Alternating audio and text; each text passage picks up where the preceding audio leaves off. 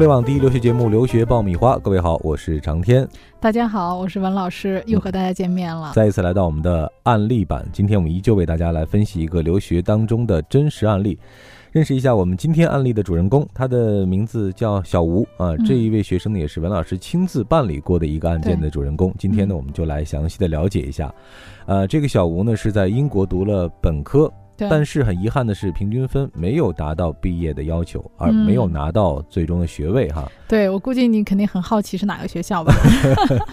实际上门槛这么高哈，毕业的门槛。呃，这个学生呢，我记得很清楚，他当时读的是曼彻斯特大学啊啊，而且父母当时给他选了一个理工科啊，选的呢还是物理专业啊，因为父亲呢觉得还是要。呃，学好数理化，走遍全天下嘛。对。呃，男孩子啊，父母觉得说应该给他选一个理工科方面的专业，将来在读研究生的时候呢，可能啊可塑性啊、发展的空间啊也会更大。嗯。啊，但是殊不知呢，呃，不像高中学的物理那么简单啊，学到后面的深入的时候呢，并不是他自己喜欢的这个方向。所以就越学越难哈，觉得嗯。那之后没有办法呢，就来到了文老师这边啊，也希望后续怎么来。进一步完成自己的留学之路呢，最后方向就定到了澳洲啊。最后希望呢是通过转到澳洲，呃，实现这个上学并且移民的这样一个诉求啊。那到底文老师是怎么来帮他进行这个规划和处理的呢？稍后我们详细给大家介绍。留学爆米花粉丝福利来了！文老师工作室入学申请开始招生，留学咨询从业十四年，帮助数百位申请者成功留学。详情见微信订阅号“留学爆米花”。好的，欢迎继续收听互联网第一留学节目《留学爆米花》，获取留学资讯、免费留学答疑、收听专属于你的留学公开课，大家都可以来关注我们的微信订阅号“留学爆米花”。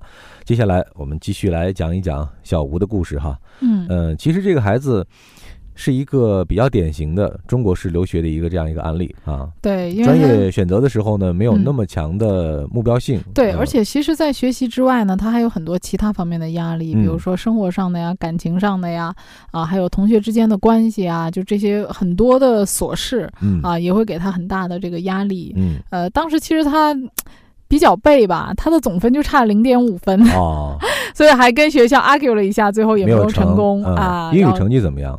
呃，其实他到后期读本科的时候呢，英语就不是问题了啊。你既然能读本科，你的雅思成绩肯定是在六分以上的水平的。但是你要学到专业的时候呢，尤其学到深入的这个课程里面的时候，这个跟兴趣确实是有关系。有关系的啊。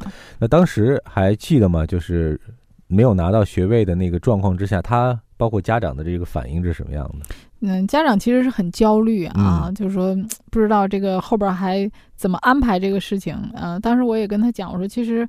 嗯，首先孩子呢，他自己能从成绩上看，他已经尽力了，嗯啊，不是不学习的那种，不是差距特别大啊，对，不靠谱那种，对对对，确实是因为一些可能个人的能力啊，还有这个老师也有一部分原因啊。当然，学生遇到这种情况的时候，通常都会跟我们说哪个哪个科的老师啊，特别特别变态，给我的分数很低，手很狠啊，对，就是这个科的分数，大家就属于杀手级的老师，就经常都会找这种理由啊。但是结果是这样的，后来我们就说，那么首先。第一个，呃，家长当然希望孩子能够拿到学历，嗯。啊，这是首先应该考虑到的，呃，而且家长呢原来读的学校还不错啊，曼大你知道这也是国际知名的学校，他又不想去将就说读一个更差一点的学校，嗯，就如果说他要读更差一点的学校的话呢，他可以在英国本土转，嗯，呃，英国本土的学校也蛮多的，他完全可以转到一个其他比曼大不要那么大费周章哈。啊，对比曼大差一点的学校去，对吧？那。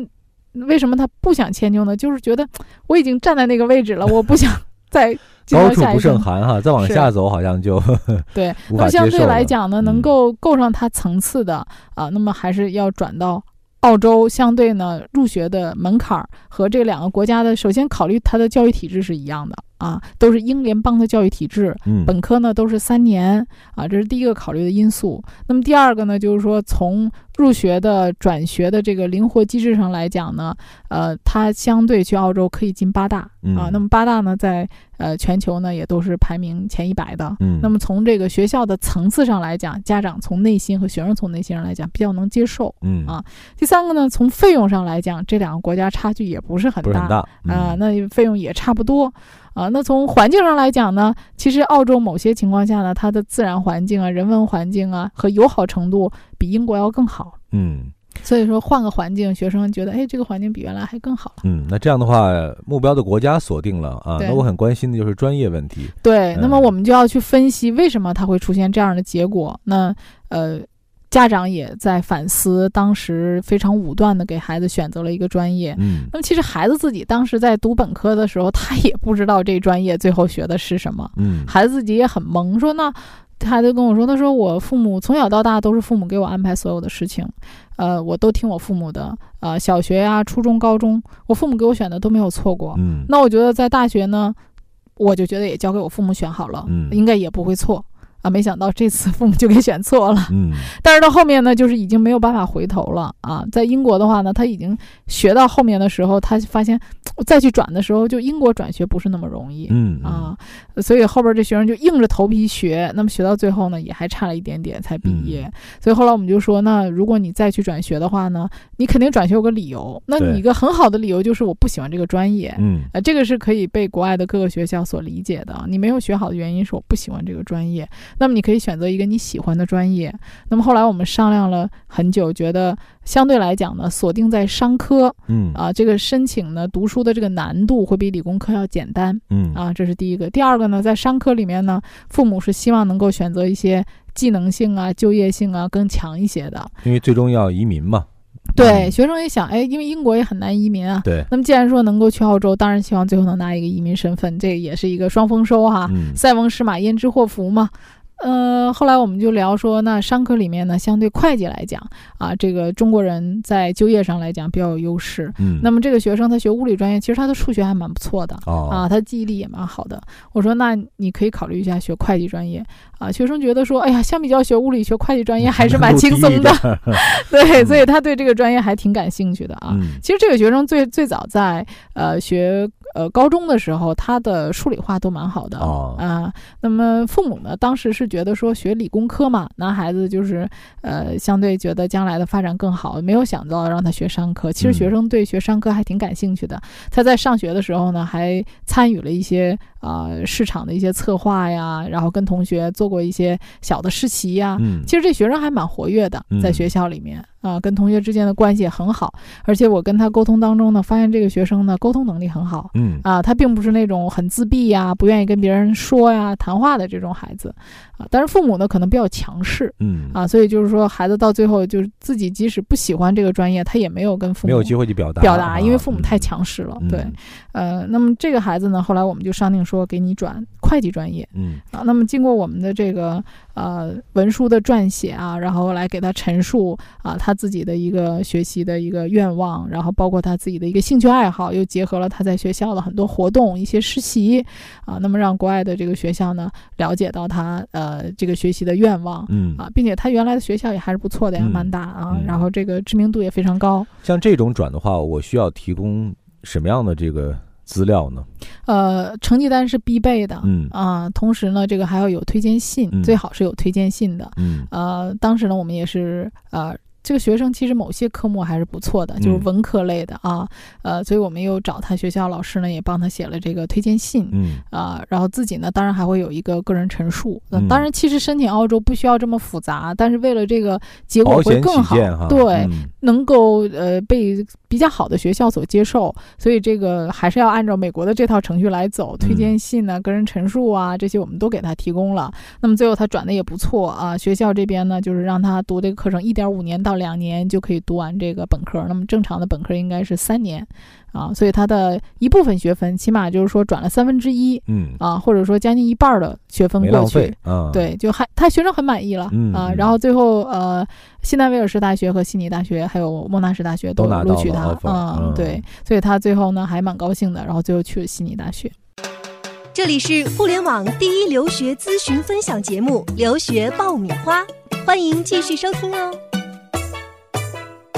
我们来回顾一下这个案例哈，应该说过程很曲折，但最后的结果还，呃，挺让人满意的啊。文老师，对于这个孩子的经历，您觉得有什么样的点是我们可以来总结或者来？避免出现的，嗯，其实这个我们总是想说出国哈，这个好像是一条坦途哈，能够通向成功的一条大路，但实际上在这条路上有很多孩子都会出现遇到挫折，会在半路跌倒。其实每年呢，确实有很多的学生，比如说被中途学校劝退的，嗯啊，或者是说毕不了业的，这些学生都是存在的。那么在遇到这种挫折和困难的时候呢，我觉得首先就是说。家长呢一定要很冷静，嗯啊，不能给孩子施加太大的压力，啊，就是说一定是要体谅和理解孩子，嗯。啊，因为在遇到这种情况，孩子是本身他的压力会很大，呃，如果说家长给他压力过大，可能会造成抑郁，嗯。呃，可能会走不出这个心理阴影，很否定自己，嗯。啊，所以家长在这个时候呢，一定要鼓励孩子，然后给他想出路，嗯。啊，然后并且很理智的要分析这个原因。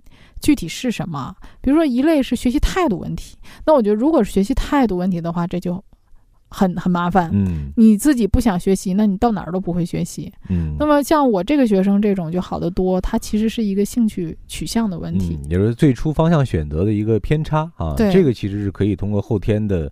修正和努力去去弥补的，对他只要找到他的兴趣点，他完全有能力把这些东西学好。所以这样的话呢，你就要找到孩子的这个兴趣点。所以我觉得一定要分析出这个症结在哪儿。嗯，呃，那么第三点呢，我觉得就是说，在做申请的时候呢，就是不能图简单。嗯，啊，因为其实澳洲的申请相对来讲没有那么复杂。嗯，但如果你想达到一个最好的效果的话，呃，推荐信呢，个人陈述，以及说跟学校去主动的解释你为什么想转学，以及你对这个专业的一些理解和计划，都要主动的、尽可能完全的啊表达给学校，这样对你的申请来讲呢，肯定会更加加分。要做百分之一百二十的准备啊，对，才能确保这个万无一失。对对对，而且这个孩子呢，本身他的英语其实也没有什么问题。最后那个孩子呢，因为他雅思已经过期了嘛，嗯，后来他又考了一次雅思，他的雅思考了六分，没有完全没有问题。嗯，所以你能看到这个孩子能力是没有问题。的啊，学习也没有问题。那么一个小小的挫折，对于一个年轻人来讲，可能会是他一生的财富。嗯，啊，所以你这么去看的话，这不见得是一件坏事儿。嗯，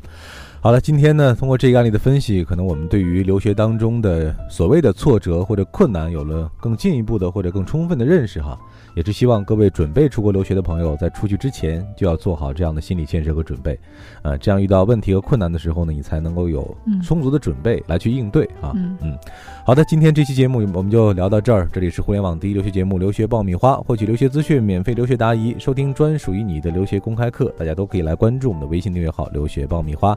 今天的案例我们就聊到这儿，各位下一期再会。下期再会。